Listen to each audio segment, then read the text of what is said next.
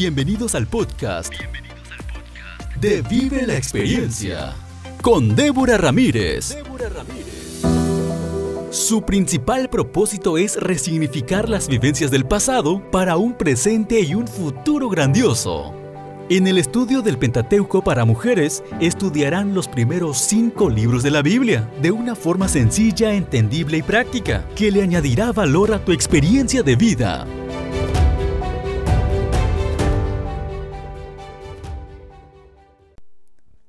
¿Cómo estás? Me da mucho gusto saludarte. Mi nombre es Débora Ramírez y quiero darte la bienvenida a un episodio más del estudio del Pentateuco para mujeres.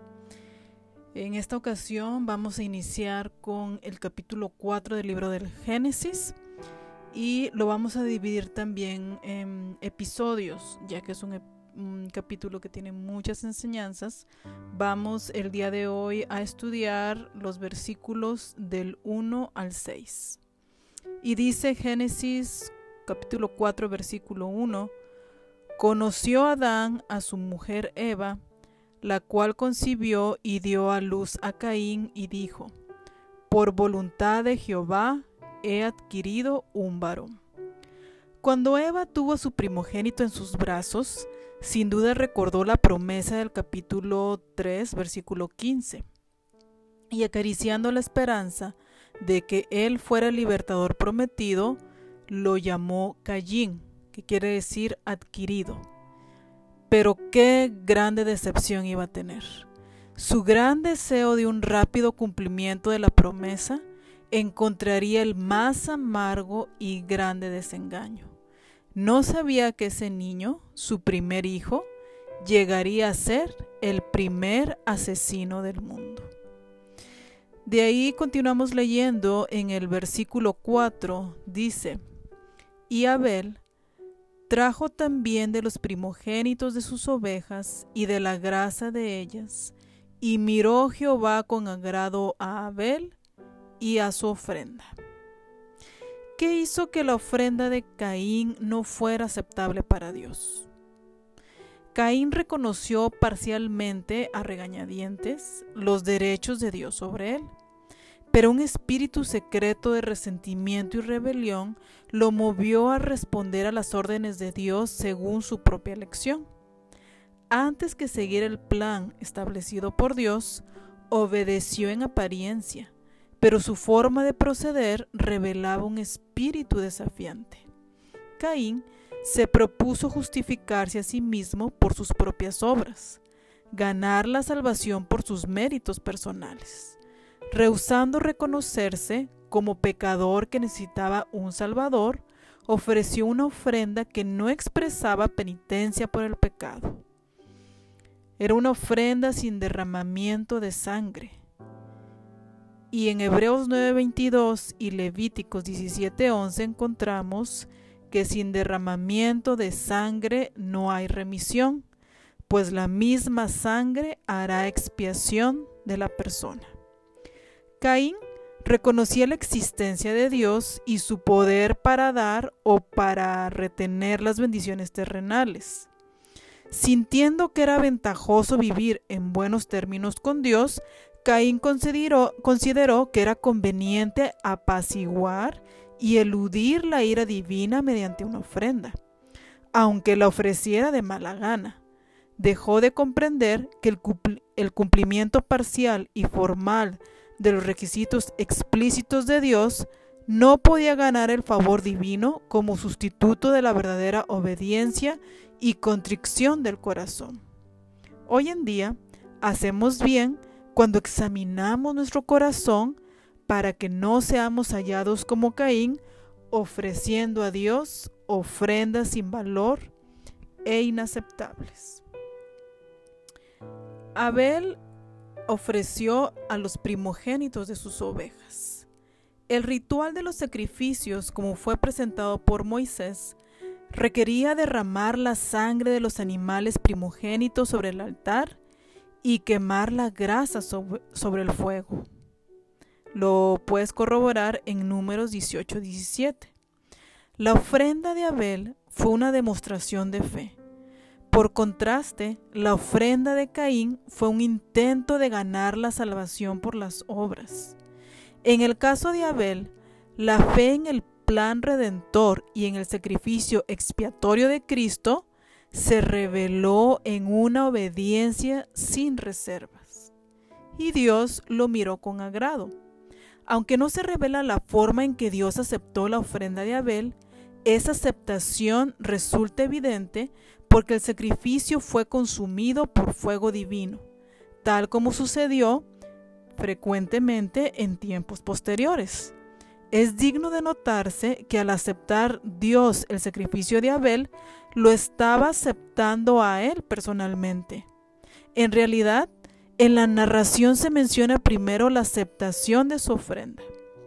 Esto es una indicación de que Dios no estaba tan interesado en el sacrificio como en la persona que él ofrecía. Dice el versículo 5, pero no miró con agrado a Caín ni a su ofrenda, por lo cual Caín se enojó en gran manera y decayó su semblante. Caín notó la ausencia de una señal visible del agrado de Dios y de la aceptación de su ofrenda. Como resultado, se llenó de una ira incontrolada y temeraria. Se podría traducir el original como diciendo coloquialmente, le ardió mucho a Caín. Sintió un fiero resentimiento contra su hermano y hacia Dios. Indudablemente no experimentó dolor por el pecado. Tampoco sintió la necesidad de autoexaminarse ni de orar pidiendo luz o perdón. La conducta de Caín ejemplifica la de un pecador obstinado e impenitente cuyo corazón no es quebrantado por la corrección ni el reproche, sino que se hace más duro y rebelde aún. Caín no ocultó sus sentimientos de frustración, desagrado e ira. Su rostro demostraba su resentimiento. Dice el versículo 6, entonces Jehová dijo a Caín, ¿por qué te has enojado y por qué ha decaído tu semblante? Aquí el que hace las preguntas ahora es Dios. Con este pasaje nos damos cuenta de que Dios no había dejado de acercarse personalmente a los hombres después de haberlos expulsado del huerto. El rechazo de la ofrenda de Caín no significó necesariamente el rechazo de Caín mismo. Dios, con misericordia y paciencia, estaba listo para darle otra oportunidad. Aunque Dios manifestó claramente su desagrado al rechazar la ofrenda, se presentó al pecador y razonó con él para persuadirlo del error de su proceder y de lo irrazonable de su ira. Dios habló a Caín como un niño caprichoso, para ayudarle a comprender claramente cuál era la verdadera motivación que acechaba como bestia salvaje en su fuero interno. La pregunta por qué tenía el propósito de inducir a Caín a reconocer que su ira era ilógica. Debía comprender que Dios tenía una razón válida para rechazar su ofrenda. Él mismo debía descubrir la causa del desagrado divino para eliminarla. ¿Y cuál es la aplicación de estos versículos a tu vida, a mi vida? Bueno, la primera que yo veo aquí es la ira incontrolada de Caín. Quizás tú no tengas ese problema, pero hay muchas personas que tenemos el problema de un enojo, de una ira incontrolada. Y en esta historia podemos ver que esa ira es irracional, que nos lleva a la obstinación, que nos lleva al resentimiento y acumular más ira hasta cometer un acto terrible como el que más adelante vamos a ver que hizo Caín. Sin embargo, si nosotros nos rendimos y caemos de rodillas ante Dios y le confesamos nuestros motivos, nuestra ira, nuestra frustración, nuestro enojo, Dios está dispuesto a ayudarnos como lo vimos en este pasaje.